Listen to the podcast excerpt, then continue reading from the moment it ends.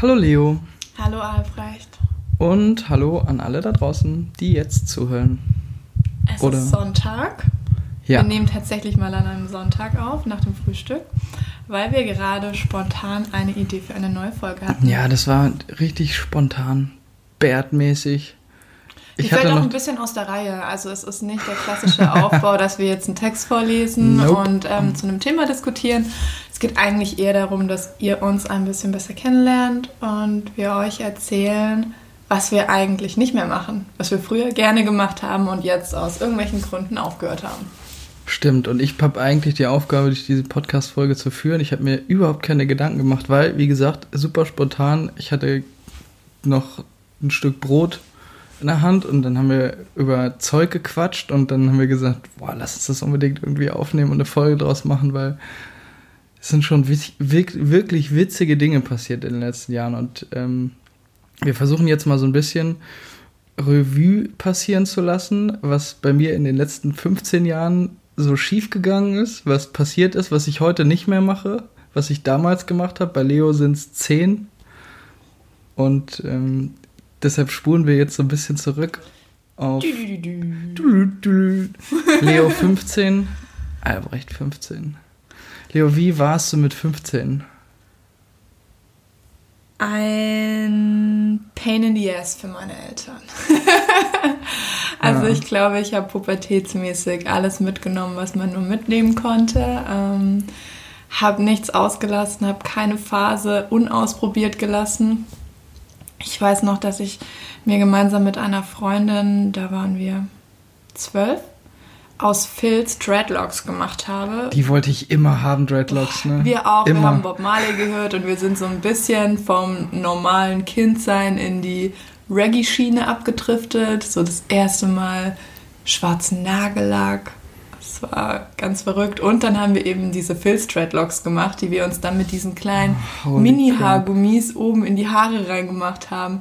Wir sahen aus, du machst dir kein Bild. Nee, ne? mache ich echt nicht. Aber, aber, ich wollte auch immer Dreads haben. Das war immer. so der Anfang. Und ja. ich wollte aber nie wirklich Dreadlocks machen, weil ich ja Locken habe und ohnehin schon Probleme beim Kämmen habe.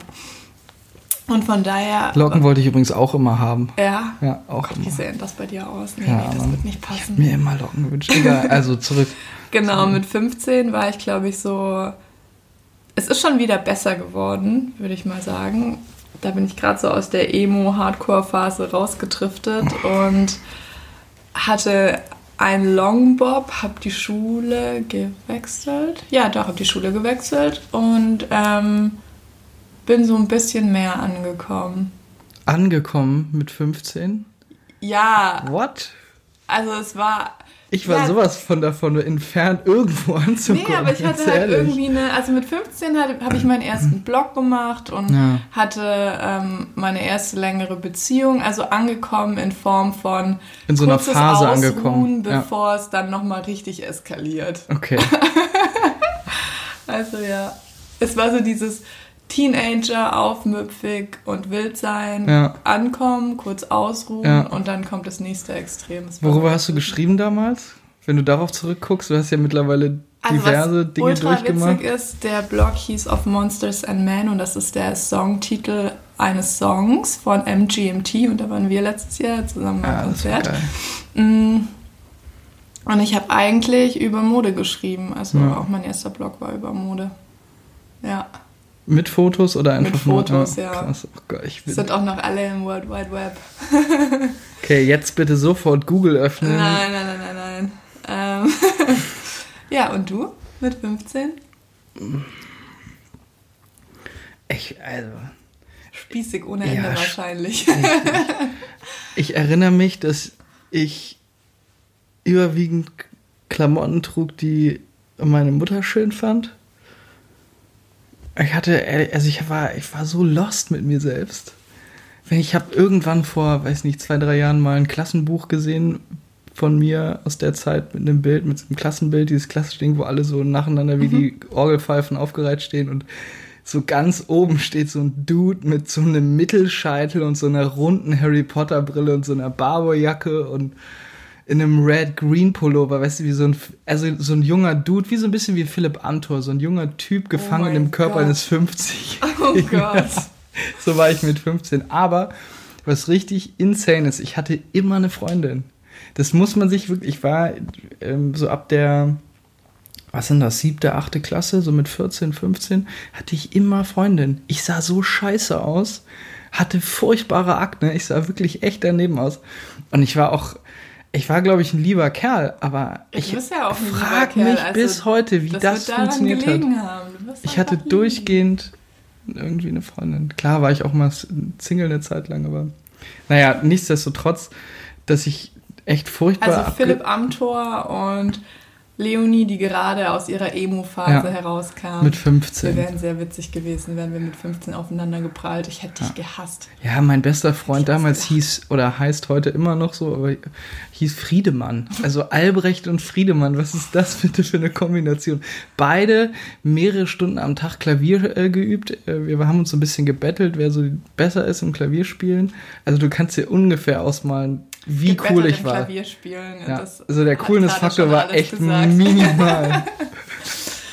Krass. Ja, und ähm, das war aber auch nicht lange so. Also ich bin dann mit 17 aufs Internat gegangen und da war es dann irgendwie, da musste ich so ein bisschen anfangen, mich neu zu erfinden, was auch cool war auf der einen Seite. Auf der anderen Seite habe ich natürlich ultra viel Mist erzählt und habe um mich herum irgendwie auch wir hatten das in der letzten Folge ja, diese Schauspiel, dieser Schauspielervorwurf. Jetzt erzähl mal, was du nicht mehr machst. Wir ja. müssen jetzt mal zum Punkt kommen. Ja, ich überlege. Also was ich auf jeden Fall nicht mehr mache, wir wollten ja so ein bisschen zurückspulen auf die, auf die Jahre und ich habe damals, ich ging aufs Internat und ich erinnere mich wirklich, als sei es gestern gewesen, ich kam an am ersten Wochenende an einem Sonntag und stehe am Bahnhof. Auf welches Internat bist du denn gegangen? In Ostfriesland auf ein Internat. Das ist so ein Welche Internat. Stadt? In der Nähe von Aurich, in Esens. Das ist ein Internat, was für Schüler ist, die von den vielen äh, ostfriesischen Inseln auf weiterführende Schulen gehen wollen, aber weil es auf den Inseln eben nur Grundschule, maximal, glaube ich, eine, eine, Realschule, wenn überhaupt gibt, kommen die halt aufs Festland und treffen sich dann alle da auf, dieser, auf diesem Internat und tolle Schule, hat viel Spaß gemacht. Ich habe wenig gelernt, außer im Deutsch- und Kunst-LK, Lieblings-LKs und habe ansonsten viel Mist erzählt und gemacht und naja. Was ich auf jeden Fall nicht mehr mache, was ich da angefangen habe am ersten Tag, am ersten Abend, ist Rauchen. Ich hab, bin ausgestiegen aus einem Zug und ein Kumpel von mir, späterer sehr guter Freund von mir, bot mir eine Zigarette an, so nach dem Motto, Herr, willst du auch eine? Und ich habe erst abgelehnt, ich war der wirklich der Anti-Raucher schlechthin und habe dann doch aus Zugehörigkeitsgefühl zugegriffen und das war der Punkt, an dem ich anfing zu rauchen. Das Und wann war, hast du aufgehört zu rauchen? Naja, vor vier Wochen oder ja, so. ich war dabei. Wir haben beide aufgehört zu rauchen. Also es oh. ist maximal vier Wochen her. Ja. Und dann habe ich wirklich echt wie ein Schlot geraucht. Ich habe mal eine Zeit lang anderthalb Jahre nicht geraucht und dann wieder angefangen, also trennungsmäßig. Das klassische Loch, in das man dann fällt und dann zieht man sich irgendwie doch, weiß ich nicht, irgendeinen Wein rein und dann, oh, jetzt eine Zigarette. Aber ansonsten habe ich wirklich die letzten, das muss man sich mal auf der Zunge zergehen lassen, die letzten 15 Jahre geraucht. Du hast die Hälfte deines Lebens geraucht. Ja, und das ist echt viel Kohle. Das sind über 30.000 Zigaretten, so im Schnitt, würde ich sagen. Und es sind, ich glaube, ich habe es mal ausgerechnet, es waren so um die 14.000 Euro, die. Krass. Ja, ja. Fast 1000, also über 1000 Euro im Jahr für Zigaretten ja. ausgegeben. Vor allen Dingen Geld, was man ja selbst nicht verdient hat, zum Großteil. Das muss man sich ja auch mal reinziehen. Wie schön das für die Eltern ist, dass man da als Kind dieses Geld verraucht und vertrinkt und damit kommen wir eigentlich schon auch. Die machen einem, das ja aber auch nicht anders. Ja, klar. Das vergisst man ja auch immer, ne? Ja. Auch als Elternteil wahrscheinlich. Ja. Ich, glaub, ich weiß ehrlich gesagt, ich, ich, mich würde mal interessieren, ob auch ältere Menschen diesen Podcast hören, also Eltern von unseren Hörerinnen und Hörern, dass jemand sagt, so, ja, äh, hört doch mal den Podcast. Und ich würde gerne wissen, was die dazu sagen. Also diese Toleranzgrenze, die man da ja aufbringen muss, wenn das also auf meine Person rückblickend einfach nur furchtbar. Selbe bei mir. Aber ich glaube, das sind einfach Problematiken, die eigentlich alle Eltern haben, weil möchte man ein Kind haben, das gar nicht aneckt, dann läuft man ja Gefahr, dass man so ein ja, meinungsloses Wesen hat, dass es irgendwie eher allen recht macht. Also dann im Zweifelsfall lieber anecken und eine eigene Meinung entwickeln und ja. anders sein und auch nicht so sein wollen wie die eigenen Eltern. Das bedeutet ja nur, dass man halt in diesem Abnabelungsprozess ist. Ja, und die Sache mit dem Rauchen ja, ist, eigentlich, ist einfach ätzend. Ist einfach, ja. Also ich habe ja auch jetzt zehn Jahre fast geraucht. Ja. Wahnsinn, ne? Und wenn man sich einmal hinsetzt und sich die Gedanken darüber macht, warum man es macht. Also ja, wenn man raucht und regelmäßig raucht, dann schmeckt es auch. Und es ist einfach ein, für mich immer ein gutes Gefühl gewesen, so mit dem Glas Wein und die Zigarette anmachen. Das hat einfach zusammengehört. Also Alkohol und Rauchen gehört für mich zusammen. Aber wenn man sich dann dabei ertappt, dass man morgens nach dem Frühstück irgendwie eine raucht, weil es dazu gehört und mittags und so zwischendurch. Das macht einfach keinen Sinn. Sagst du jetzt, zehn Sag Jahre jetzt. später? Ganz nee, ehrlich, ich habe mir die letzten... später, vier Wochen später. Ja, stimmt, vier Wochen. Ich habe ja zehn Jahre lang geraucht. Und wenn man sich dann da mal Gedanken darüber macht, warum man das eigentlich macht und wem man dieses Geld eigentlich zuschiebt. Ich meine, wir versuchen ja ein recht, ähm, ich würde es jetzt nicht, also wir haben so ein so eine Alltagsnachhaltigkeit, würde ich es mal nennen. Also wir leben weit entfernt von Zero Waste und Nachhaltigkeit, aber wir versuchen Dinge, die wir ähm, einfach umsetzen können, in unserem Alltag zu adaptieren. Also wir gehen sehr bewusst mit Ressourcen um und essen kaum Fleisch, gar nicht, ganz wenig, sehr, sehr selten Milchprodukte, also das brauche ich jetzt nicht aufzählen, aber wenn man sich über diese ganzen Gesundheitsaspekte ja. viele Gedanken macht und sagt, okay, ich reduziere meine Nahrung auf die Dinge, die meinem Körper gut tun. Es macht keinen Sinn zu rauchen. Man kann dieses Gespräch nicht führen und sich am Ende eine Zigarette anzünden. Ja, das ist es Bullshit. Ist so falsch. Es ist so bescheuert und das ist auch das Thema, das wir neulich hatten zum Thema Achtsamkeit. Die Leute kaufen sich 20 Bücher, in denen ähm, in 50 verschiedenen Variationen steht, wie sie mehr zu ihrer Mitte finden und haben ein Aha-Erlebnis nach dem nächsten, mhm. um dann Takeaway zu essen. Sich irgendwas Fertiges, auch wenn es bei Dean und David ist, wo alles irgendwie aus guten Zusatzstoffen ist. Hey, wenn ihr nicht selber dafür sorgen könnt, dass ihr am Ende des Tages satt seid und eurem Körper Gutes zuführen könnt, dann lest bitte mal ein Kochbuch, bevor ihr einen Achtsamkeitsschinken lest. Bam, Bam Mic drop. drop. Nein, aber das, man merkt, das hat sich vielleicht angestaut, aber das sind einfach Dinge, die ich nicht nachvollziehen kann, ja. weil wenn man einmal darüber nachdenkt und eine logische Denkschleife fährt, macht es halt keinen Sinn. Ja, aber genau das ist das Ding, was wir auch, als wir uns eben spontan überlegt haben, die Folge aufzunehmen, ja. festgestellt haben, du machst dir halt über sowas Keine null Gedanken. Gedanken. Oh, unglaublich. Also wirklich, da findet nicht in einer Minute so eine Reflexion statt, oh, ich ob muss mal der, ob der Eimer Sangria meinem Körper jetzt gut tut, mh, wow, ich ja. glaube, ich lasse den lieber Flatrate stehen. saufen. Ja. Ich meine, was als war das ich 16 bitte für eine war, krasse konnte man noch Flatrate saufen gehen. Da ja. hatten wir so eine, ich würde es nicht mal Dorfdisco nennen, weil es eine der größten Diskotheken irgendwie überhaupt ist und die steht halt komischerweise 15 oder 10 Gehminuten von meinem Elternhaus entfernt und Wie ärgerlich für dich. halt wirklich und deine in so einer Eltern kleinen Stadt. Nee, ich war da nur einmal. Okay. Weil das ist ja auch der Reiz geht ja verloren, wenn du was immer haben kannst. Auf jeden und Fall. dadurch, dass es halt in so einer Kleinstadt steht, sind da schon so viele Dorftrottel auch gewesen, die man jetzt nicht unbedingt noch in seiner Freizeit sehen wollte. Aber auf jeden Fall war ich dann einmal mit meinem ersten Freund da in dieser Diskothek und es gab dieses 20 Euro Flatrate-Saufen und ich konnte irgendwann nicht mehr trinken. Nicht, weil ich keinen Durst mehr hatte, sondern weil ich gesehen ja, habe, was mit den Menschen ja um mich rum ja. passiert ist. Das aber erstaunlich, dass du doch gesehen hast, was mit Menschen Ja, gerade so, bevor ich selber nach Hause getorkelt bin. Aber das fand ich so unglaublich. Für 20 Euro kannst du so viel trinken, wie du möchtest. Und ja. da sind ja Menschen, da konnte man damals ja noch so unterschreiben für die Leute, die noch keine 16 und ja, keine diese 18 waren, die ja so weit davon entfernt sind. Verantwortung wissen, für eine andere Person zu übernehmen, ja. Oder für sich selbst ja. im Zweifelsfall, ne? Ja, das war unglaublich. Also A bin ich froh, dass man nicht mehr Flatrate saufen kann, weil es es einfach nicht mehr gibt. Und B würde ich es auch nicht mehr machen. Oder Alkopops. Ich ah, die Bacardi Breezer oder so. on Ice. Ja, Smirnoff oh, Ice. Das würde ich ja, das ist Zeug. ja so weit weg vom Genuss. Ja. Das ist ja widerwärtig. Diese, das muss stimmt, man ja eiskalt trinken, ja. damit es okay schmeckt. Und das ist dir einfach direkt ins Blut gegangen wegen ja. dem ganzen Zucker. Aber auch ne? mit dem Friedemann, von dem ich vorhin sprach, mit dem haben wir damals diese Alkopops. Ich erinnere, der hatte in der Nähe seines, seines Elternhauses war ein Kiosk. Ja. Ironischerweise direkt neben der Kirche. Also das. Und die hatten wirklich die, da war es egal. Du musstest ja eigentlich einen, einen, Ausweis vorzeigen damals schon recht schnell, weil diese Alkopops ja irgendwie recht, also die kamen auf und sind extrem schnell in Verruf geraten, der Jugend nicht gut zu tun. Und dann hat sich die Regierung überlegt, da müssen wir jetzt irgendwie einen Riegel davor schieben und die Leute müssen nach ihren Ausweisen gefragt werden, wenn sie das Zeug kaufen wollen.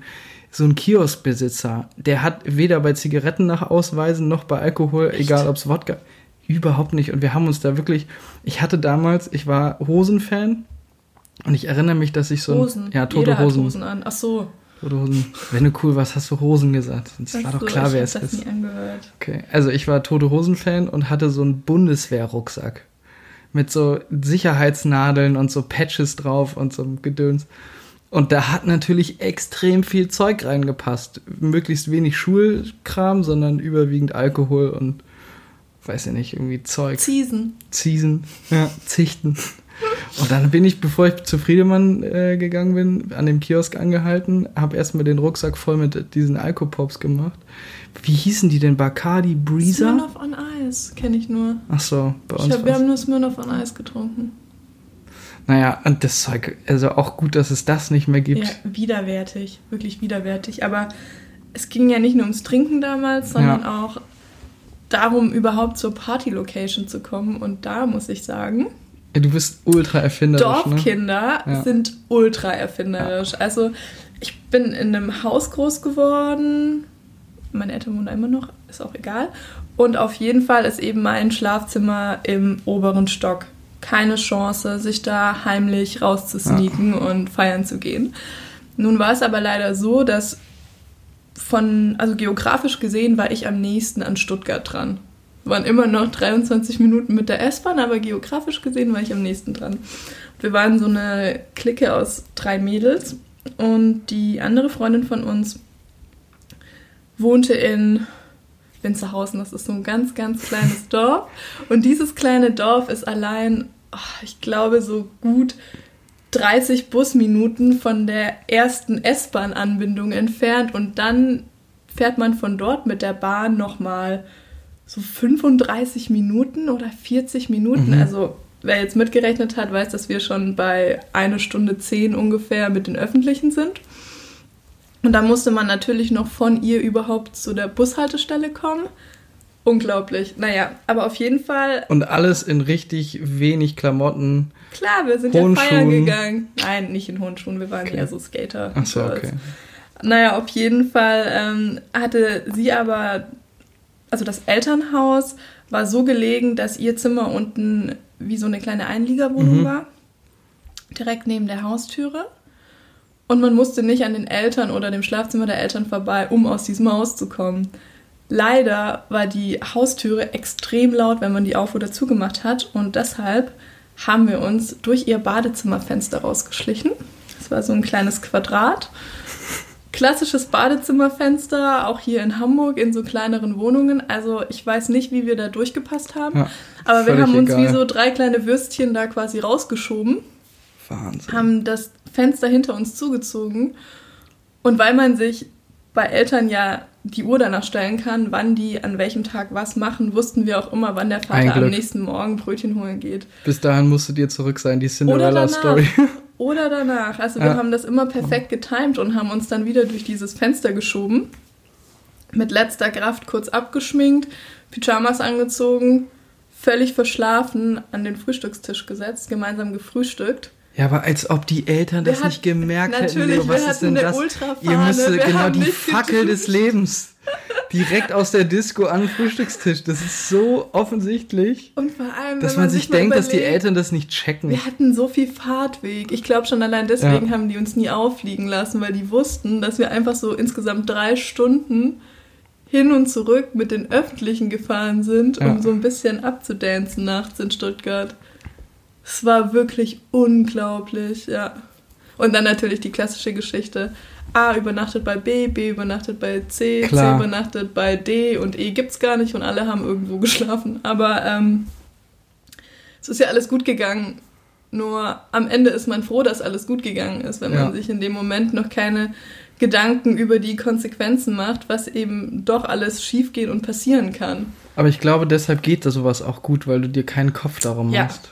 Und weil sich dieser, also wir in dieser Dreierkonstellation haben uns so krass unterstützt in allen Lagen, die wir irgendwie hatten, wenn wir feiern waren und also hat immer jemand ja, innerhalb wir, dieses Kreises auf die anderen aufgepasst. Ja, wir waren ja. auch immer erreichbar und wir haben uns immer dann abgesprochen, wo wir sind und okay. es war immer jemand da, der also für Außenstehende sah es total bekloppt aus, für euch war es aber im wir Inner Circle. So Inner Circle, ganz ja. genau. Ja, so Albrecht. Tell me more. Ja, so aus Fenstern bin ich. Doch, ich klar bin ich aus Fenstern gestiegen. Ja, aber irgendwelchen Natürlich. Frauen bestimmt. Ja, ganz ehrlich, ist, ist wirklich so gewesen. Wir hatten. Ähm, Würdest du es heute noch machen? Wärst du hier auch aus dem Fenster gestiegen? Nee. Ja, hier schon, Erdgeschoss. Ja, aber nee. Ich würde heute nicht mehr. Ich würde mir heute würde ich mir Gedanken darüber machen, dass das Fenster dann offen steht und wahrscheinlich jemand einbricht und all die Dinge klaut. Also genau an dem Punkt wäre ich dann und würde so ein Fenster nicht offen stehen lassen, weggehen. Und aber auch im Internat haben wir die, die Fenster offen stehen gelassen, um uns gegenseitig in die jeweiligen Häuser reinzulassen. Also Jungs und Mädchen waren getrennt. Und es gab äh, unterschiedliche Häuser, also nach Altersklassen äh, auch eingeteilt, also Geschlecht und Altersklassen. Und natürlich haben wir dann irgendwie abends ab 22 Uhr war Hausruhe. Am Wochenende war das so ein bisschen noch nach hinten verschoben, aber unter der Woche 22 Uhr Ende Gelände. Und dann haben wir in den jeweiligen, also im jeweiligen Erdgeschossflur der einzelnen Häuser, haben wir halt einfach die Fenster offen stehen gelassen. Unten am Ende des, des Gangs, die so ein bisschen, dieses Internat ist so ein bisschen im Wald gelegen. Und dann konntest du einfach über das Internatsgelände aus dem jeweiligen Haus, konntest du dich gegenseitig besuchen, einfach über die Fenster einsteigen. Oder man hat einem Freund unten im Erdgeschoss Bescheid gesagt, ja, hey du, ähm, dann und dann kommt irgendwie die und die oder der und der, mach mal bitte dein Fenster auf und lass ihn oder sie rein. Krass. Und so haben wir halt wirklich die Nächte das ist wie bei auch. Honey und Nanny. Ja, nur halt mit extrem viel Gras und viel Alkohol und Sex. Also verrückt. Und so haben wir dann irgendwie die Wochenenden und die, die Abende verbracht, ohne irgendwie das. Also ich glaube, die, wir hatten so Hauserzieher, den jeweiligen Häusern waren eben Erzieher zugeordnet. Die wussten das. Die aber. wussten das auf jeden Fall. Also Klar. die wussten ja, dass sie da keine Engel irgendwie. Die wussten auch, wir haben am Wochenende. Haben. Das Wochenende war eigentlich kleiner Ausflug in das Internatswochenende. Das Wochenende war eigentlich somit das Beste im Internatsleben, weil viele fuhren dann eben zu ihren Eltern nach Hause. Und die, die. Du nicht? Ja, ich hatte eigentlich eine recht lange Anreise. Also ich bin bestimmt viereinhalb Stunden unterwegs gewesen mhm. mit dem Zug. Die Zugverbindung war schlecht und ähm, das hat sich nicht immer gelohnt. Für die Inselkinder war es einfach, dann auf die Insel zu kommen. Wir sind dann auch oft auf den, auf so Langeoog und Norderney und Borkum und so gewesen, aber oder halt, halt im Internat geblieben. Und da gab es am Wochenende immer Buffet und echt richtig cooles Essen. Mhm. So mittags um elf zum Brunch gab es Pizza und sowas.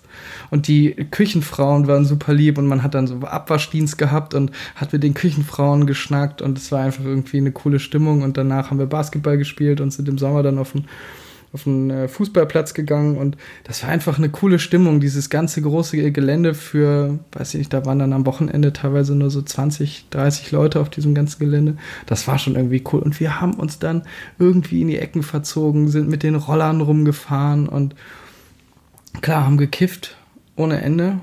Muss man ja auch irgendwie dazu sagen. Machst im du das Internat. heute noch? Nee, gar nicht mehr. Mir schmeckt es einfach nicht mehr. Also selbst wenn ich, wenn ich selbst, also wenn ich selbst äh, jetzt einen Joint rauchte, würde es mir nicht schmecken. Und wenn andere äh, Ott irgendwie, wie auch immer, konsumieren, ich finde es einfach, es riecht eklig. ist einfach nicht mehr mein Ding. Und ich habe gekifft wie ein Bagger, das muss man wirklich dazu sagen. Und ich war wirklich richtig gut, was so ähm, das Bauen angeht und ähm, die Mischen anrichten und so. Aber das, also ich, eigentlich müssen wir uns jetzt überlegen, wir müssen jetzt darauf hinweisen, hm. hier an dieser Stelle, der Konsum Tut's von Alkohol nicht. und Drogen ist nicht gut. Und das sollte man lieber nicht machen. Außer wenn man manchmal ein bisschen Spaß haben möchte. Nein, du musst das jetzt konsequent so, oder genauso ja. wie Glücksspiel kann süchtig machen. Ja. Lass das bitte sein. Lieber nicht machen. Stimmt, ja, also ich habe auch ganz gern mal eingeraucht. Ja, das probiert Aber man halt aus. Aber das ist eben ne? alles zu seiner Zeit. Ja. Also, ich glaube, das ist so ein Satz, der eh zu so wahnsinnig vielen Dingen passt. Ja, aber der passt halt für Eltern nicht, ne? Und das ist. Nein, zum Glück nicht. Ja. Dann wärst du ja so umsichtig und weitsichtig und ja. könntest dich immer von deinem Standpunkt in den des anderen versetzen. Es ja. geht halt nicht. Also, was ich zum Beispiel auch nicht mehr mache, ich bin eine Zeit lang geskatet, würde ich heute auch nicht mehr machen. Ich würde mich doch heute, also klar, mit meinem Longboard dösel ich irgendwie noch Hattest durch du dann Gegend. deine Barboy-Jacke an und ein nee, Skateboard unter den nee, nee, Füßen? das ist das wäre schon wieder jetzt ja, heutzutage sehr ist cool. cool. Nee, ich habe dann ja so verschiedene Phasen durchgemacht. Ja. Also nach dieser äh, Opa-Phase kam dann halt irgendwie so eine Surfer-Skater-Phase. Uh, war das dann dein zweiter Frühling quasi? Ja, so ein bisschen. Ich hatte so einen Spitznamen und war irgendwie. Wie, wie, wie war der? Das erzähle ich jetzt hier auf gar keinen Fall. Wie war der Spitzname? Ist mal wie eine bitte. Bitte, auf keinen Fall. Sag es. Auf keinen Nein. Kenn ich den?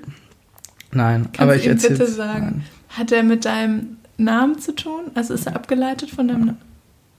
Ich habe mir einfach Cute irgendwann. Surferboy. Ja, genau. Bitte sag's. Nee, ich, jetzt möchte es jeder wissen. Komm schon. Auf keinen Fall. Nein, nein. Aber das war auf jeden Fall die Phase danach. Das war so, ich hatte so richtige Strubbelhaare und äh, immer irgendwie das Skateboard hinten am Rucksack Ach, wie auf deinem MySpace-Profilbild, oder? so ähnlich. so ähnlich. Das war so dieses Schüler-VZ und StudiVZ-Phase, wo man irgendwie ja, sein erstes so ausgewaschenes Burton-T-Shirt getragen Richtig, hat. Richtig, genau. The Hypes gehört hat, ja, Burton-Shirts getragen klar. hat. Ich hatte einen Strand bei mir im Zimmer. Ich hatte zum echt krassen Leidwesen meiner Eltern so feinen Quarzsand mir besorgt und den auf so einer Decke aufgeschüttet und so einen Liegestuhl dahingestellt, eine Shisha und den ganzen Schissel, den man so braucht, damit es so ein bisschen so dieses Hawaii-Surfer-Feeling. Oh mein Gott, du hast einen Beachbar in deinem ich hatte Zimmer gehabt. Kein oh Scheiß. Oh mein Gott. Ja. Hast du es beim Gewerbe angemeldet oder Nee, nee, nee. Also haben wir da halt irgendwie in. Herrgott. Ja. Uh -uh. Ja, ich habe, das will ich auch heute auch richtig verrückt. In diesem Zimmer ist so ein Einbauschrank drin gewesen. Den hatten meine Eltern damals beim Hausbau für ein wahnsinniges Geld von einem Tischler anfertigen lassen, extra für eine lange Seite des Raums. Den habe ich einfach, weil ich ihn hässlich fand, ich habe den einfach abgerissen. Ich habe den ausgebaut, aber natürlich nicht fachmännisch auseinandergeschraubt, sondern auch an Stellen, wo er geklebt war und mit so Silikonfugen. Das habe ich einfach alles straight weggerissen und diesen riesigen Einbauschrank einfach abgebaut und abgerissen. Sowas würde ich auch heute, wenn ich heute vor so einem Ding stünde und überlegte, hm, der passt jetzt hier nicht mehr so richtig rein, dann würde ich genau dieses Teil so zerlegen, dass man das eventuell in einem anderen Raum oder in einem Haus wieder auseinanderbauen kann. Also auch wieder auch dieses Risikobewusstsein, was ich auch mit dem Skaten ähm, damals nicht verbunden habe.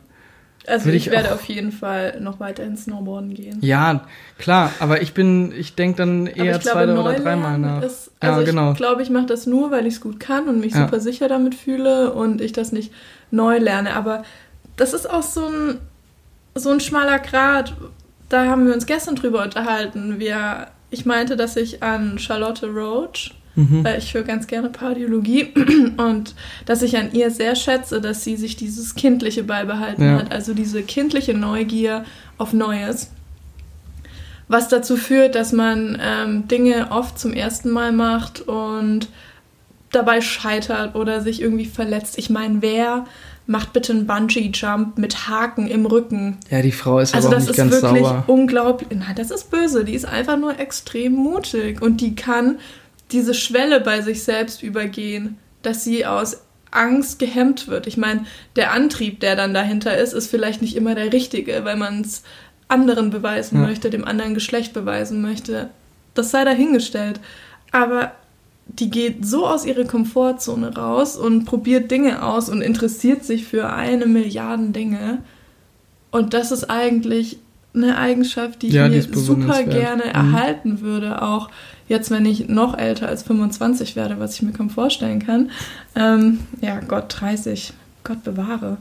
Ähm, dann werde ich mir wahrscheinlich Gedanken darüber machen, ob ich das Schlafzimmerfenster zugemacht habe, wenn ich die Haustür Auf hinter mir Fall. zuziehe oder ja. zuschließe. Wirst du, kann ich dir jetzt schon ja, versprechen. weiß ich. Das sind so Probleme, die sind noch so weit weg von mir aktuell. ähm. Aber. Das klingt so richtig rebellisch. Ich weiß. Nee, ich würde mir das wahnsinnig gerne erhalten oder vielleicht sogar noch ein bisschen mehr fördern. Ja. Aber vielleicht kommt sowas auch dadurch, dass man irgendwann eventuell mal ein Kind hat. Ja, ich deine glaub, so ein Kind erhält das vielleicht auch. Ja. oder vielleicht erhält ein Kind diese Neugier. Weil du ja immer so einen Menschen dann bei dir hast, der Dinge zum ersten Mal sieht und wahrnimmt und ausprobiert. Richtig beneidenswert, ne? wenn man Voll. all diese coolen Dinge nochmal von vorne und zum allerersten Mal lernt ja. und sieht. Das ist richtig Mega. beneidenswert. Und dann muss man aber auch sich so zurückhalten, wenn man sich denkt, oh Gott, das wird der erste Fehler sein und ich habe diesen Fehler selbst ja. schon mal gemacht. Aber man kann halt, Fehlerkultur bedeutet nicht, dass man Fehler vorlernt und dann allen weitergibt, das, ja. was man daraus gelernt hat. Fehlerkultur ist halt auch, Zulassen die muss jeder Fehlern. selbst ja. mal machen genau. und dann selber daraus lernen. So, man kann diese Erfahrung nicht für alle übernehmen, auch wenn das vielleicht viel Leid ersparen würde. Wie zum Beispiel den Fehler, den ich jetzt nicht mehr mache. Wir haben uns viele Jahre am 23.12. bei Freunden von uns getroffen. Und es ist immer dieselbe Clique, es sind immer dieselben Leute und es gibt, wir essen und es gibt aber immer denselben Schnaps. Also die Mutter setzt immer recht zeitnah nach diesem Abend dann wieder fürs nächste Jahr so Quittenlikör auf. Boah, ist das eklig. Ja. Einmal mit Korn und oh, die anderen mit Wasser, äh, mit, mit, Wodka, mit Wodka. Und dann so ein bisschen mit Vanille und ähm, mit Zitrone und das Zeug ist wirklich, das haut dir sowas von die Gehirnzellen aus dem Schädel. am 23. Wie geil ist Heiligabend dann? So, genau das sind die, genau das sind diese Abende, die du dir eigentlich, die wünschst du dir, dass du sie nicht erlebt hast. Die sind so am nächsten Tag bereust du das so doll und wir haben so viele äh, Weihnachtsfeste extrem aufgeweicht und total verkatert erlebt. Aufgeweicht? Was ist denn das für eine Wortfindung? Ja, das, das war wirklich so echt nicht schön für unsere Eltern. Oh je. Und ich höre wirklich, ich höre meine Mutter noch sagen, Jungs, wenn ihr jetzt da heute Abend wieder rüber geht, ihr wisst, morgen ist Heiligabend und ihr wisst, wie wichtig mir dieser Abend ist und weh, ihr betrinkt euch wieder. Und wir kamen wieder erst morgens um drei oder vier total betrunken nach Hause und hatten natürlich einen tollen Abend, weil es schön ist, die Leute nach einem Jahr oder länger teilweise wiederzusehen. Also mit den Eltern zu quatschen und Karten zu spielen und sich zu betrinken und irgendwie in diese Vorweihnachtsstimmung so ein bisschen nochmal in einem so, wie sagt man, so traditionell freundschaftlichen Umfeld ja, reinzurutschen. Aber am nächsten Tag, halt genau. Auch, und das würde ich heute nicht mehr machen. Mir ist der, der Tag genauso wichtig geworden mittlerweile wie meinen Eltern und ich. Äh, aber ich glaube, das liegt das auch daran, dass du deine Eltern nicht immer siehst. Das ja. sind ja auch noch Phasen, wo du zu Hause gewohnt ja. hast und wo du jeden Tag mit deinen Eltern warst und da ist es schwieriger zu abstrahieren, warum dieser eine Tag jetzt im jetzt Kreis der Familie so irgendwie so wichtig ist. Und wenn du aber für Weihnachten nach Hause kommst, um diese Tage abseits von deinem Arbeitsalltag in einer anderen Stadt, wo deine Eltern Klar, kein Teil von deinem Alltag sind, genau, zu feiern, dann willst du dir auch einfach nicht erlauben, den Tag rumzugammeln und abzuhängen mit dem Mörderkater, den du ja auch nicht mal mehr hier in Hamburg hast. Genau, und das ist eigentlich auch der Punkt, wo ich hin wollte. Dinge, die ich nicht mehr mache, ganz klar mich zu betrinken. Ich weiß nicht, ob das, jetzt ja so richtig auch, lame rüberkommt. Das hat ja aber auch viele Gründe. Das ist ja nicht nur, weil du keinen Bock mehr drauf hast. Ja, aber selbst wenn ich könnte, also neulich zum Beispiel war ich in Berlin bei, ne, auf einem Geburtstag von einem sehr tollen Freund von mir und ähm, habe eine Freundin aus Hamburg wieder gesehen, die dort gearbeitet ähm, hat und ähm, auf dem Geburtstag. Auf dem Geburtstag. Nein, die in Berlin auf einem Projekt war und wir hatten uns lange nicht gesehen. Es waren irgendwie andere doch, Freunde. Ich weiß doch, von wem du redest. Und es ist irgendwie nett, dass man dann sich in so einer Geburtstagsrunde ja. wieder trifft. Und dann würde ich normalerweise erwarten, so jetzt kommt Leute, wir schallern und jetzt mal richtig schön alle zusammen einen rein. Nix, klar, die anderen haben auch irgendwie, aber es war insgesamt eine total gesittete Runde. Es wurden keine, kein Schnaps und keine Longdrinks, sondern es wurde halt nur irgendwie Wein getrunken ich glaube, einer hatte irgendwie einen Gin Tonic noch am Start, aber ansonsten irgendwie Wein und auch viel Weinschorle. Und ich habe selbst, ich glaube, an dem ganzen Abend vielleicht zweieinhalb Weinschorlen getrunken.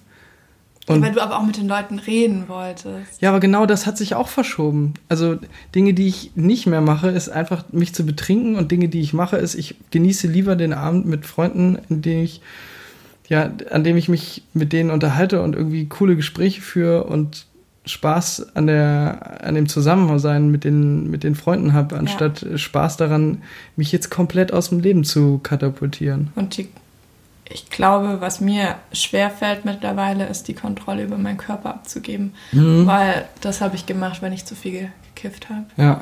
Oder wenn ich zu viel das getrunken habe, ja. dann kam immer dieser Punkt, wo man gemerkt hat, so, oh, irgendwas ging jetzt gerade zu schnell und ich bin oh. nicht mehr so. Oh. Ja, genau so langsam kam das dann auch ja. so, oh nein. Und ich kann nicht mehr die Kontrolle über meine Sinne und über meinen Körper abgeben, weil es ist A, wahnsinnig gefährlich, ähm, wenn man nicht in einem sicheren Umfeld, aka zu Hause ist, und B, tut so wenig für mich, weil der Rattenschwanz, den ich mittlerweile habe, wenn ich so maßlos über den Durst trinke, boah, es sind drei, vier Tage Kater. Und ich mache es aber immer noch, ich mache es gerne. Ich würde nicht sagen, dass ich es nicht gerne mache, aber die ähm, Anzahl hat sich so Drastisch verschoben. Reduziert. Ich würde mal sagen, es ist einmal im Jahr, dass ja. ich wirklich crank über meinen crank, dass ich zu viel trinke und ähm, dann einfach einen wahnsinnigen Kater am nächsten Tag habe. Ja. Aber an das letzte Mal, und das war letztes Jahr im Sommer, kann ich mich richtig gut erinnern und es war ein ultra witziger Abend, das war mega cool.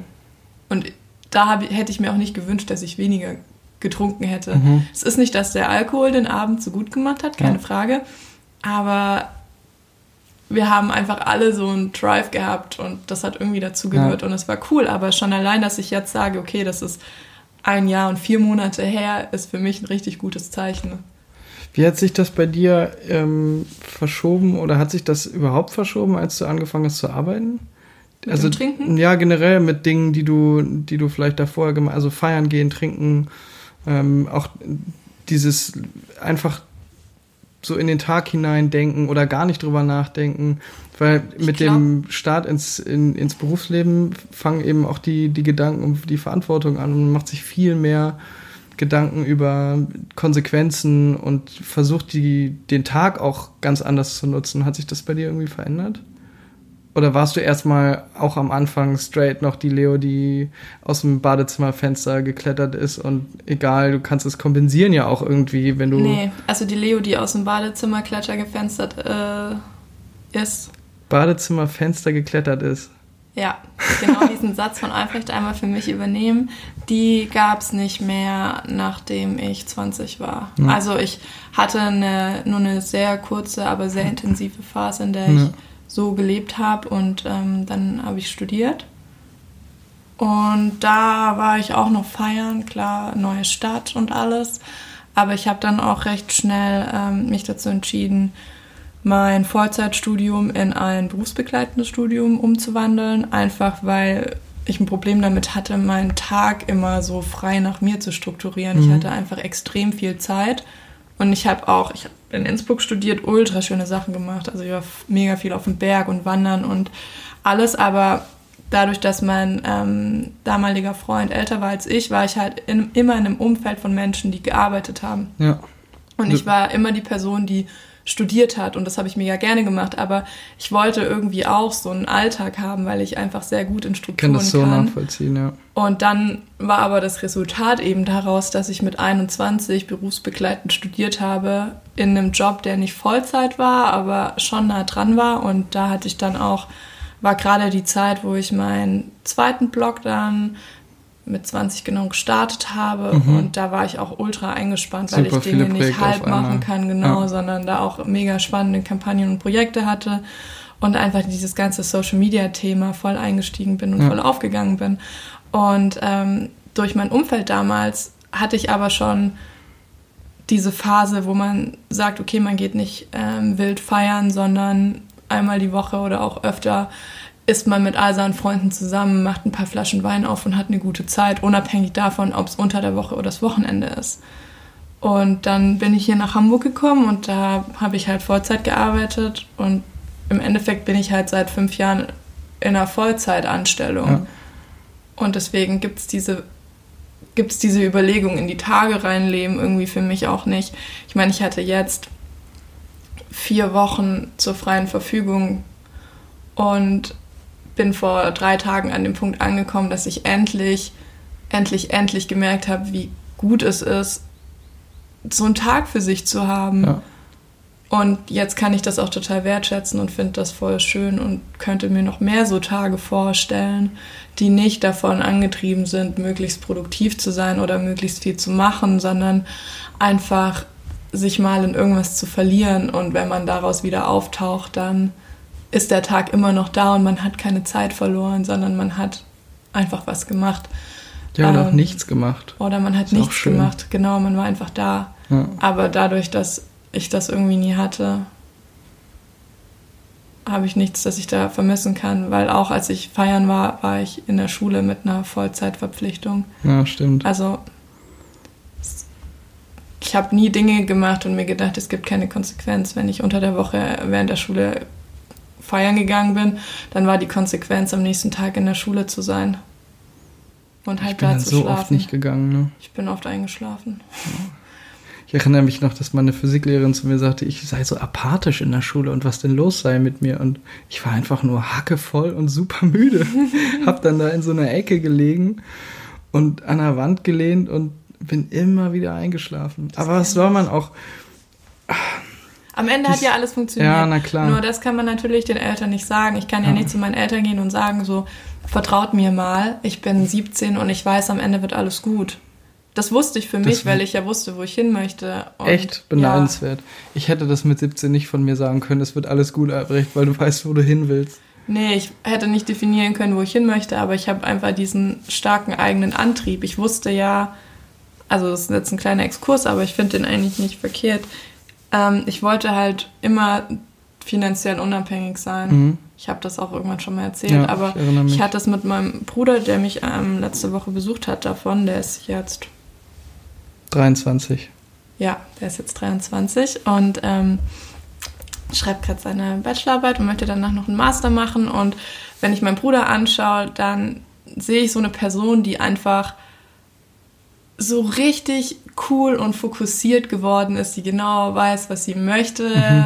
in gewissen Belangen und irgendwie so einen Fahrplan hat. Und das hätte ich einfach vor fünf Jahren von meinem Bruder nicht gedacht, weil ich bin mir sicher, dass er wusste, dass alles gut wird, aber keine Person im Umfeld hat es gedacht und wir wollten halt alle so helfen und unterstützen und Anreize mhm. geben, was könnte gut für ihn sein, aber er wusste das schon selbst und ja.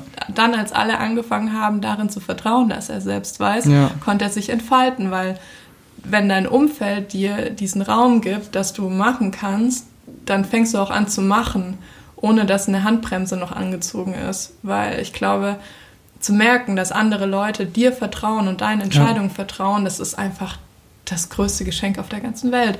Und ich musste nie Rechenschaft irgendwie meinen Eltern ablegen für Dinge, doch als wenn ich mich wieder hab tätowieren lassen, was ja im Endeffekt dann auch von dem Geld meiner Eltern war, als ich noch nicht ja. finanziell unabhängig war. Das war, hat mich immer stark genervt, aber ich kann es ja auch voll verstehen, weil die natürlich nicht wollten, dass ich mich tätowieren lasse. Und ich habe auch immer so nebenher ein bisschen gearbeitet, aber grundsätzlich, wenn man von oben drauf schaut, habe ich mich von dem Geld meiner Eltern tätowieren lassen. Und das war der größte Anreiz, finanziell unabhängig zu werden, weil ich einfach die Sachen machen wollte, ohne zu sagen, ja, ich gebe das Geld dafür aus, whatever. Ja. Ich mache damit, was ich möchte. Fragen zu beantworten, die man einfach nicht gestellt bekommen ja, möchte. Aber ja. auf der anderen Seite, und das habe ich Luis am Freitag gesagt, hat das für mich auch bedeutet oder gibt mir seit fünf Jahren diesen krassen Druck, für mich verantwortlich zu sein. Mhm. Und mich zu entscheiden, zwei, ich bin ja nur zwei Wochen arbeitslos. Also es sind ja nur zwei Wochen, die ich nicht arbeite, wo ich gesagt habe, okay, mein letzter Tag vom Angestelltenverhältnis ist der 30.09. und mein erster vom 9. ist der 15.10. Es sind 14 Tage, für die ich nicht bezahlt werde. Und dadurch, dass ich aber ja für mich verantwortlich bin und für mein Bleiben ja. und für mein Sein, ist das nicht eine Entscheidung, die ich kurz aus dem Ärmel schüttel, sondern Natürlich es geht nicht. halt um die viel Rechnung Geld. muss ja bezahlt werden. Genau, es geht Klar. um viel Geld. Eine Krankenversicherung, und, also all diese Dinge, ja. über die man sich sonst keine Gedanken macht, die andere übernehmen. Miete, die, ja. alles muss Klar. man halt zahlen und das ist was, wo ich mir manchmal schon für mich gewünscht hätte, dass ich entspannter damit geblieben wäre. Weil ich glaube, ich hätte noch, ich wäre entspannter mit meinen freien Tagen mhm. und mit Zeit, die ich einfach so verbringe. Du könntest, glaube ich, viel besser in den Tag hineinleben. Damit hast du ja auch echt Schwierigkeiten. Ja. Das klingt jetzt blöd, aber. Aber das, das sind Dinge, die ich habe, die ich nie wirklich gemacht ja. habe und die ich auch wahrscheinlich nie machen werde. Und du? Ich kann das, ich kann das gut. Einfach in den Tag hineinleben. Ja, ne? Ja. Ja. Ich mache das auch gerne. Und manchmal fühle ich mich danach schlecht, weil ich denke, oh, was hast du eigentlich heute Produktives gemacht? Weil die Produktivität ist für mich am Ende auch ein Maßstab, den ich an mich selbst, weil ich so dann äh, mein hoher Anspruch auch wieder sagt. Die aber definiert nicht deinen Wert. Nee, genau. Und das sage ich mir am Ende auch so, okay, es ist voll in Ordnung gewesen. Dadurch bin ich jetzt nicht wertloser, dass ich einfach mal einen Tag nichts gemacht habe. Und deshalb finde ich das super schön, dass du da langsam auch eintauchst und sagst, oh, ich habe heute wirklich einfach nur, ich bin um, bin um 12 aufgestanden und habe um 1 Uhr Probleme gekriegt, einen Termin einzuhalten. Was für dich absolut, das ist so Schon unvorstellbar. Satz, ich habe Probleme gekriegt, einen Termin einzuhalten. Ja, das ist nicht vorstellbar für dich. Und ja. dass du sowas sagst, fand ich so, also ich fand das richtig schön und das ist auch, das zeigt, dass du die, dass du die Zeit gut genutzt hast. Ja. Hast du noch irgendwas, das du früher gern gemacht hast und jetzt nicht mehr macht, machst, weil du es nicht mehr mit dir vereinbaren kannst, oder?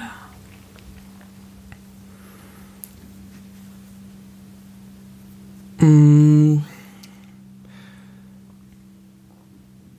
Ich bin richtig ehrlich geworden den Menschen gegenüber. Ich habe früher extrem viel gelogen und mir Dinge ausgedacht und das mache ich einfach nicht mehr. Ich bin richtig ehrlich den Situationen gegenüber. Ich bin, glaube ich, manchmal, ähm, da finden wir uns alle irgendwie wieder, muss man sich so eine kleine Notlüge, einfach um aus einer Situation mh, hm, strategisch gut rauszukommen und ohne jemand anderes. Ohne jemand anderes, genau. Verletzen. Ja. Aber so dieses,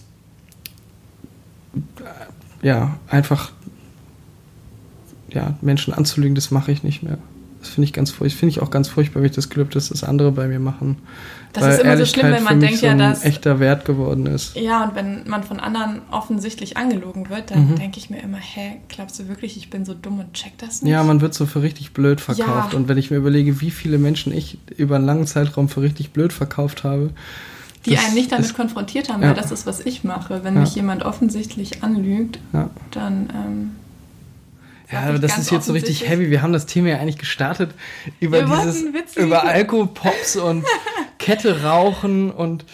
Ja, aber ich, wir sind halt da nicht mehr. Nee, genau, das ist es. Und also bei Kette rauchen sind wir seit nicht so langer Zeit nicht mehr. Ja, aber auch dieses, dieser, ich meine, ich habe mir überlegt, als ich 30 geworden bin, das hättest du mir mit, also, also hätte ich ja mit 20 auch machen können. Als ich 30 wurde, habe ich dann überlegt, ja, wen muss ich denn jetzt mal anrufen, um so einen Gesundheitscheck zu machen? So was richtig. Dann habe ich so mal, einen Hausarzt angerufen, Urologen angerufen und die haben halt alle gesagt, ja, okay, also es ist ja schön, dass sie sich so um sich selbst kümmern, aber rufen sie in zehn Jahren nochmal an. Also sie müssen jetzt sich keine Gedanken machen, sie werden nur 30. Alles gut. Nur 30. Aber über sowas habe ich mir auch nie Gedanken gemacht. Nee. Und die Gesundheit an sich spielt so viele Jahre, hat jetzt 15 Jahre lang überhaupt keine Rolle gespielt. Bis auf gewisse Ausnahmen. Ähm, aber die Konsequenzen von Handlungen, die auf die Gesundheit einwirken, die haben wirklich keine Rolle gespielt in den letzten 15 Jahren. Und das ist etwas, was ich heute in so vielen Momenten egal, ob das jetzt mit den Zigaretten ist, die ähm, wir nicht mehr rauchen, oder ob das jetzt mit Kaffee zum Beispiel ist. Ja, Fleischkonsum. Äh, bei Fleisch haben wir gerade vorhin gesagt, essen wir tatsächlich ganz wenig noch, wenn, dann essen wir mal bei mir zu Hause wild, weil wir viel Wildfleisch haben, aber ansonsten war es das mit Fleisch auch. Du hast einmal im Monat irgendwie Fleischgelüste, okay. Und nicht aber, mal dann. Und nicht mal dann isst du irgendwie ja. mittlerweile viel Fleisch. Und das sind so Dinge, oder der Kaffee, der mittlerweile auf einen Genusskaffee am Tag reduziert ist. Und ich, wenn ich jetzt mich so reden höre, dann denke ich mir wahrscheinlich für Außenstehende, das muss so furchtbar spießig und langweilig und so richtig lame klingen. Aber, aber alles zu seiner Zeit. Es ist Vielleicht genau, ändert so, sich das ja, ja, auch wieder. Alles also, zu seiner Zeit richtig und falsch. Und ich glaube, jeder muss einfach nur das machen, was er mit dem man gut leben kann. Und das ist eine gute, das können wir jetzt eigentlich zum Abschluss ja. nochmal irgendwie uns überlegen. Wenn wir irgendwann mal Kinder haben sollten, how the hell, Leo, sollen wir uns bitte diesen Gedanken, den müssen wir uns irgendwo aufschreiben, ganz groß antapezieren, weil darüber macht sich doch keiner von uns in dem Moment Gedanken, es wird schon alles zu seiner Zeit irgendwie richtig. Ich meine, das müssen wir uns irgendwie das klar machen, um durchzukommen. Mantra. Als Wandtattoo in der Aber Küche. wenn ich mir über. So ein Wandtattoo, wunderschön. Oder? Gerne. Mit so Cappuccino-Bildern ja. irgendwie noch dazu. Kaffeebohnen. Alles von wird der Decke gut. Fallen. Ähm, ja, aber nein, ich glaube, man muss sich das einfach nur selbst und gegenseitig sagen. Und wenn man Ängste hat oder Zweifel, dann hilft es nichts, die im Stillen zu bekämpfen, sondern ja, klar, man muss es besprechen. Perspektive bekommen. Und viele Dinge, die man in seinem stillen Kämmerchen als ganz dramatisch wahrnimmt, die werden ja schon entdramatisiert, indem man sie laut ausspricht und mit anderen teilt. Absolut. Und ich glaube, deswegen Diese... offener Diskurs ist immer. Ja, aber. Also wenn ich das, wenn, wenn meine Kinder das machen, was ich gemacht habe, ne? Dann gut Nacht ab aufs Aber Internat. wirklich gut Nacht, Marie. Dann ist alles vorbei. Gott, ja. Aber ich meine, wir sind beide so extreme Menschen und wir sind beide so dickköpfig und wir haben, sind beide solche Idealisten mit, von unseren eigenen Idealen geprägt und haben manchmal wenig Perspektive für anderes und andere. Ähm, auch wenn wir das natürlich niemals zugeben würden, aber es ist niemals. so. Niemals. Ich Jetzt glaube, vor mehreren tausenden Leuten, super Leo. Nein, aber es wird schon schwierig und eine Herausforderung. Aber ich meine, das ist, das ist ganz witzig, weil wir haben uns neulich drüber unterhalten, so, oh, Kinder zu bekommen, das ist so ein lebenslanges Commitment. Und ja. ich wiederhole mich jetzt nochmal, aber ich fand da meinen Gedanken so gut, den ich da gesagt Schon. habe. Vielleicht erinnerst du dich, weil du dann meintest so, ja, wie soll das dann werden? Und dann meinte ich, ja, das weißt du an deinem ersten Arbeitstag auch nicht, wie es wird, die ja. nächsten 40 Jahre zu arbeiten. Das ist ein Schritt nach dem anderen und gucken, wie es wird. Und ich glaube, Kinder zu bekommen, klar, das ist eine riesige Entscheidung im Leben. Einen Kredit aufzunehmen, den man 40 Jahre ja. abbezahlen muss, ist auch ein Commitment, das 40 Jahre ist. Ja. Also es ist nicht nur das Kinderkriegen, das sich auf ganz viele Jahre im Leben irgendwie auswirkt, auswirkt und spiegelt. Ja. Wir fällen viele Entscheidungen, die für den Rest des Lebens prägend sind. Und Nur, dass wir uns jetzt echte Gedanken darüber machen. Jetzt machen wir uns echte Gedanken darüber. Man rudert und rutscht da nicht mehr so rein. Und man muss sich einfach nur dessen bewusst sein, dass auch der erste Tag deines ersten Vollzeitjobs ein Commitment an dein Leben ist. Weil wenn du einmal Geld verdient hast, dann ist der Schritt, da wieder rauszugehen, ist wahnsinnig schwierig. Wahnsinnig schwer, ja. ja. Obwohl man das, ich habe das immer Leuten geraten und gesagt so, boah, du bist Mitte 20, hör auf damit, mach nochmal irgendwie ein Jahr komplett was anderes. Ja, wenn du es dir leisten kannst, ja. das ist ja immer eine Geldfrage. Betretene Stelle. Ja. Aber jetzt haben wir ja wirklich witzige, witzige Dinge über uns ja. erfahren. Du aus einem Badezimmerfenster. Du ich kiffen im Internat, ja. ja. Ähm, was ich jetzt hier schon mal verspreche, ich weiß noch nicht, wann wir es wahr machen. Wir werden euch natürlich in unserer Insta-Story ein Bild zeigen, wie wir im entsprechenden Alter von 15 Jahren aussahen. Hör auf, Leo. Klar, natürlich. Wir können doch, doch, doch, ich weiß auch schon, wo ich meins herbekomme. Ich weiß nicht, wo ich, doch, ich Doch, natürlich, auch, du fragst ja. deine Mutter. Wir wünschen euch egal welcher Wochentag es ist, an dem wir das hochladen, wahrscheinlich ein Sonntag, einen wunderschönen Sonntag, eine wunderschöne Woche. Und Folgt uns auf Instagram. Herz und Verstand Leute. Podcast. Und wir haben da eh schon so tolle Follower. Ich liebe diesen Account und die Menschen. Ja, der macht ja auch, also du hast ja jetzt mittlerweile, da, also den als Herzensaccount auserkoren. Ja, voll. Für dich und machst echt ja. coole Sachen. Ja. Also folgt uns auf Instagram. Vielen Dank fürs Zuhören. Ja. Habt eine und schöne Woche. erzählt uns, ähm, was ihr früher gemacht habt, was ihr jetzt nicht mehr macht und ähm, erzählt uns auch, ähm, ob ihr die Erfahrung, die wir gemacht haben, teilen könnt habt. oder auch gemacht habt oder euch jetzt fragt, so, wem haben wir What da jetzt fuck? zugehört? Was ist mit den beiden eigentlich los? Ja. Bis bald. Bis bald. Tschüss. Ciao.